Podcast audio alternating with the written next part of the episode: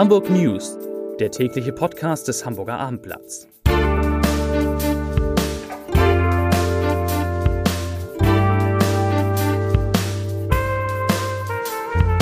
Herzlich willkommen zum täglichen Podcast des Hamburger Abendblatts. Mein Name ist Lars Heider und ich habe heute Michael Eckenschwieler, den Chef des Hamburger Flughafens, zu Gast, der eine sehr, sehr gute Nachricht, zumindest für einen Teil der Hamburger und Hamburgerinnen hat. So, und dann wird es noch gehen um Hamburgs Steuereinnahmen. Es wird um eine Überraschung aus der Kulturlandschaft gehen und um Gefälligkeitsgutachten für Gangster-Rapper und Hells Angels. Aber erstmal gibt es wie gewohnt drei wichtige Nachrichten in Kürze.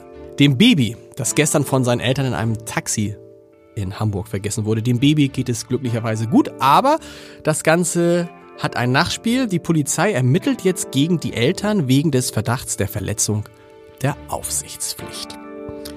Der HSV belegt bekanntermaßen in der zweiten Liga den vierten Platz und damit rutscht er auch im sogenannten TV-Ranking des deutschen Fußballs etwas weiter runter, nämlich auf den 20. Platz. Was das in Zahlen bedeutet, wäre der HSV aufgestiegen, hätte er etwa 35 Millionen Euro, Euro TV-Gelder bekommen. Jetzt sind es nur 21,5 Millionen. Und dann gibt es noch einen sehr, sehr interessanten Auftrag für Airbus. Die Luxushotelkette Four Seasons will einen A321 LR für sogenannte Kreuzflüge umbauen lassen. Kreuzflüge, das sind halt Flüge, sehr private Flüge zwischen verschiedenen Hotelstandorten und da kostet so ein Drei-Wochen-Trip gern mal 130.000 Euro. Für Airbus lohnt sich das aber auf jeden Fall. Heute ist bei mir zu Gast Michael Eckenschwieler, der Chef des Hamburger Flughafens und er hat eine gute Nachricht für alle die, die in, irgendwie in Nähe der Außenalster wohnen. Herr Eckenschwieler, in den vergangenen Wochen war es so, dass die Flugzeuge über die Außenalster, in, über Alsterdorf reingeflogen sind auf dem Flughafen. Warum eigentlich?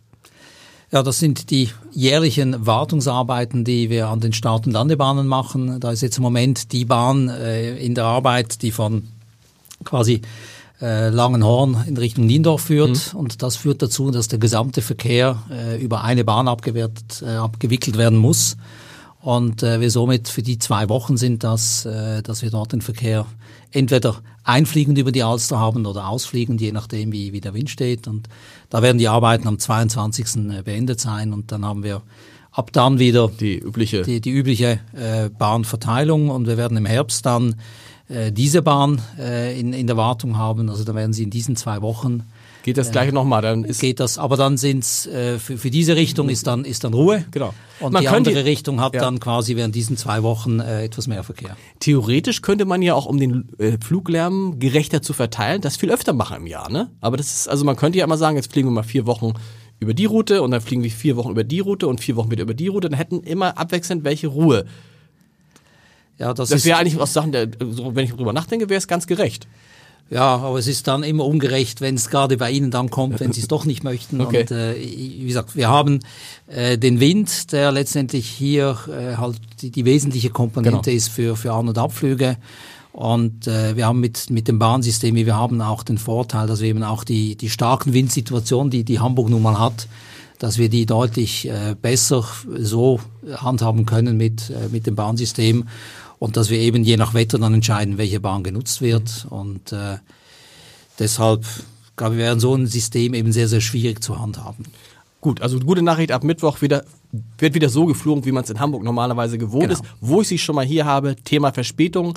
Da hat es ja zwei große Gipfel in Hamburg gegeben, weil Verspätung ein riesiges Problem ist. Wie ist da der Stand? Wie viel Verspätung haben wir denn noch in der kritischen Zeit zwischen 23 und 24 Uhr?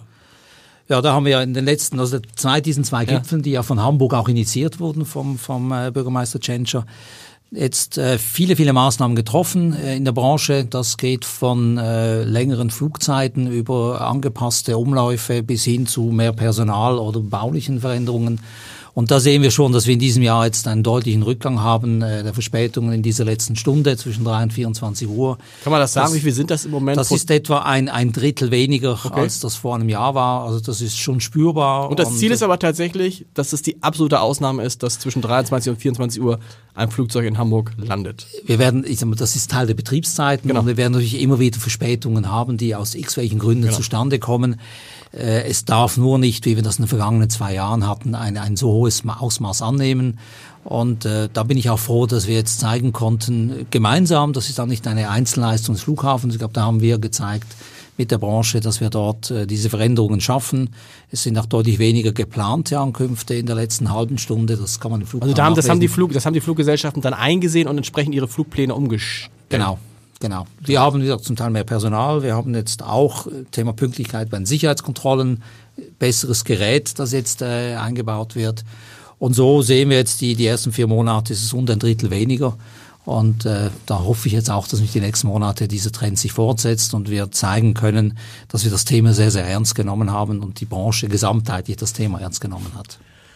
Letzte Frage, eine, die mich immer umtreibt, ist diese Geschichte, wann muss man eigentlich am Flughafen sein? Da gibt es ja diese, also man sagt ja beim Inlandsflug eine Stunde vorher. Eine Stunde vorher ist knapp schon fast, ne, oder?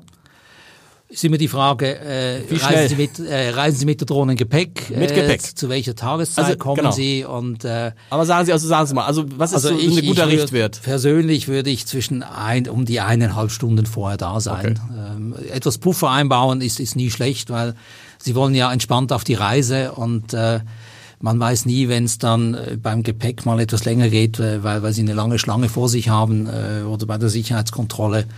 Also das sind so die eineinhalb Stunden. Ist mal der Passagier, der ohne Gepäck fliegt, äh, die Geschäftsleute, die messen das fast in Minuten, wie viele von vorher sie kommen. Okay. Äh, also da ist wie schnell kann man es denn wirklich schaffen, wenn man nur, also wenn man nur ein, ein Handgepäck hat, dann reichen zehn Minuten vorher? Ja, da das, muss man schon sehr gut ich, sein. Das ne? ist dann schon ziemlich sportlich. Äh, da darf dann gar nichts schief gehen und äh, das würde ich auch nicht empfehlen. Also ich, ich glaube, etwas, etwas Puffer einbauen ist gut, aber auch nicht zu viel Puffer. Ich glaube, das äh, ist auch wichtig, dass wir als Flughafen dann nicht sagen, kommen Sie am Tag vorher, das wollen wir nicht. Äh, aber wenn Sie vorhaben checken, das empfehlen wir natürlich. Das macht die Reise dann äh, in den Urlaub viel entspannter, weil Sie dann wirklich zum Flughafen kommen können und äh, dann durch die Sicherheit gehen. Also ist sehr individuell, aber nehmen wir mal diese eineinhalb Stunden so als Richtschnur, die vielleicht bei Ferienbeginn etwas mehr ist.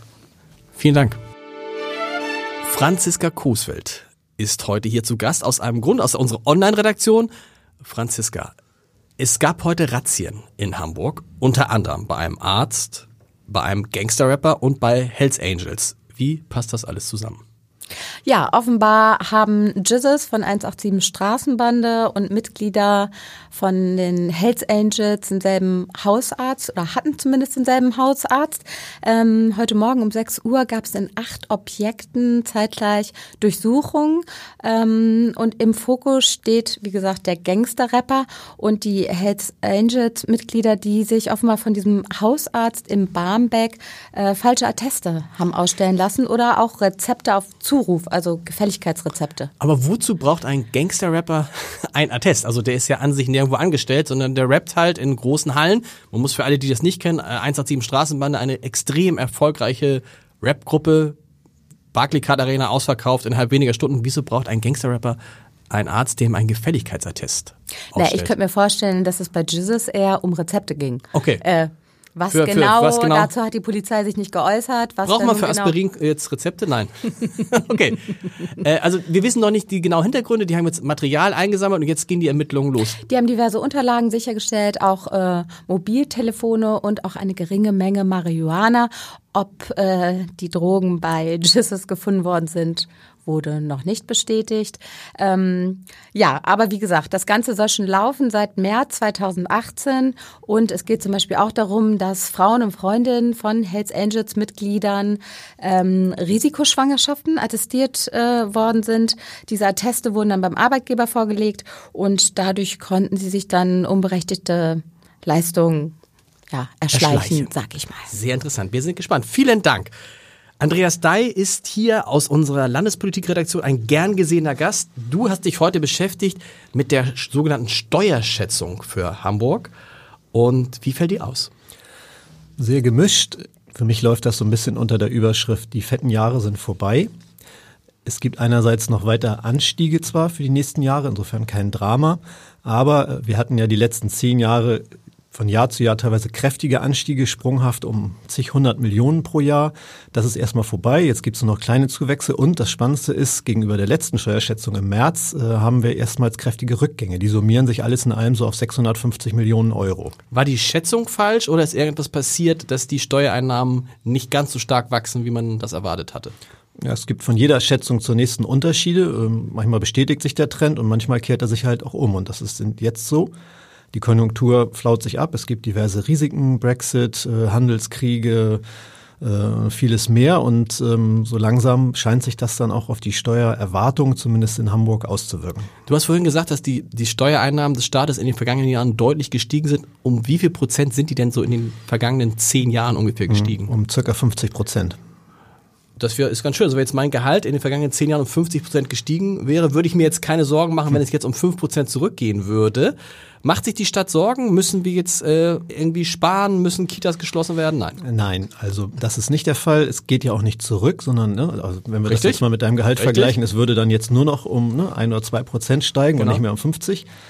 Ähm, das bedeutet, dass die bislang geplanten Ausgaben so auch getätigt werden können. Aber äh, die Erwartung ist natürlich oder eine Möglichkeit zumindest, dass die Einnahmen dann tatsächlich irgendwann wirklich mal zurückgehen.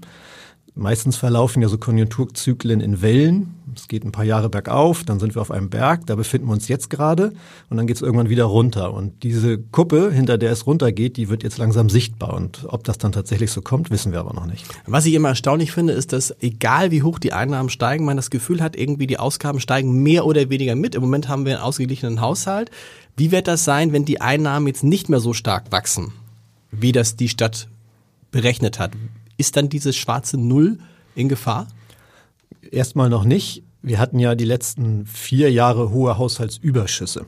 Das heißt also, die Stadt hat viel mehr Geld eingenommen, als sie tatsächlich ausgegeben hat, hat damit Schulden getilgt und hat auch so eine Art Rücklage gefüllt und könnte, wenn denn tatsächlich die Steuereinnahmen mal runtergehen oder gar nicht mehr steigen würden, von dieser Rücklage noch eine Zeit lang zehren. Das ist, würde aber nichts anderes bedeuten, als sie hätte dann trotz Schuldenbremse die Erlaubnis, Kredite aufzunehmen, mhm. müsste aber nicht an den Ausgaben kürzen. Also alles gar nicht so dramatisch. Stand jetzt noch nicht. Äh, spannend ist halt, wie sich das in den nächsten zwei, drei Jahren entwickelt. Vielen Dank. Maike Schiller, die Chefin unseres Kulturressorts, ist da ganz kurzfristig hier reingekommen, weil wir haben vor, vor, vor drei, vier Tagen darüber berichtet, dass das Buceus Kunstforum, dass man da jetzt schon reingehen kann und sich angucken kann, wie der Neubau aussieht. Die Eröffnung ist, du weißt es auch. aus Die Eröffnung ist am 6. Juni, also steht sozusagen unmittelbar bevor. Aber das ist die nicht die Nachricht des Tages. Das ist nicht die Nachricht des Tages, das wussten wir schon ein bisschen länger, aber die Eröffnung wird jetzt ohne einen Direktor auskommen müssen. Also man erwartet ja normalerweise bei so einer großen Sache wie einer Neueröffnung eines Museums und das ist im Buceus Kunstforum schon schick geworden, sehr großzügig, sehr toll, dass da ein Direktor am Eingang steht und die Gäste begrüßt. Äh, Franz Wilhelm Kaiser hat aber heute ähm, erklärt, dass er das Haus verlässt. Der wird also seinen Posten räumen nach nur drei Jahren. Das ist keine lange Zeit für einen Museumsdirektor. Und einen neuen, eine neue gibt es zumindest jetzt noch nicht. Und der geht von ihm auf jetzt. Der nimmt also diese richtig, Eröffnung ist eine gar nicht sehr mehr mit. Richtig, eine ganz überraschende Personalie. Sowieso zu diesem Zeitpunkt erst recht. Und man weiß nicht warum. Also die äh, offizielle Begründung ist, dass er sich selbstständig machen möchte als Kurator und sich ähm, persönlich anders entwickeln möchte. Es gibt also keine Krankheit, die kommuniziert würde, keinen Streit, von dem wir wissen.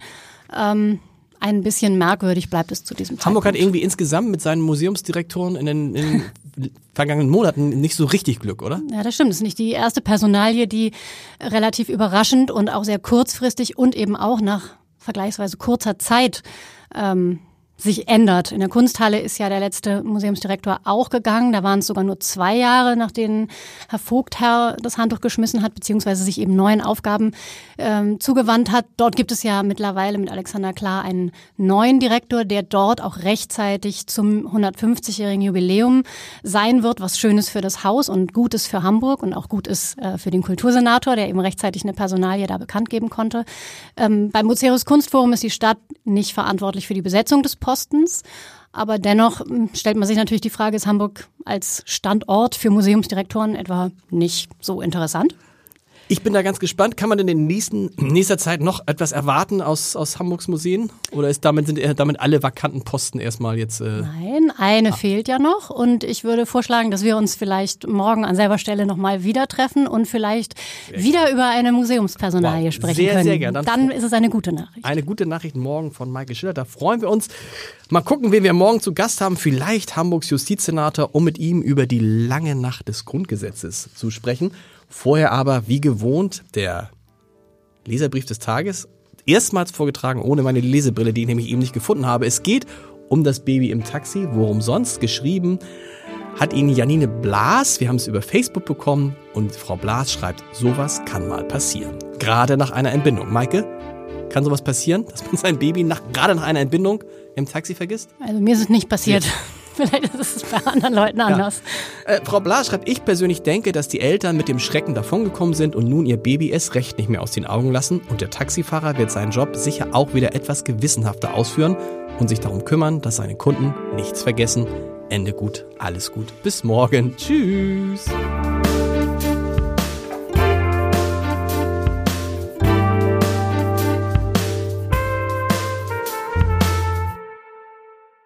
Weitere Podcasts vom Hamburger Abendblatt finden Sie auf abendblatt.de slash podcast.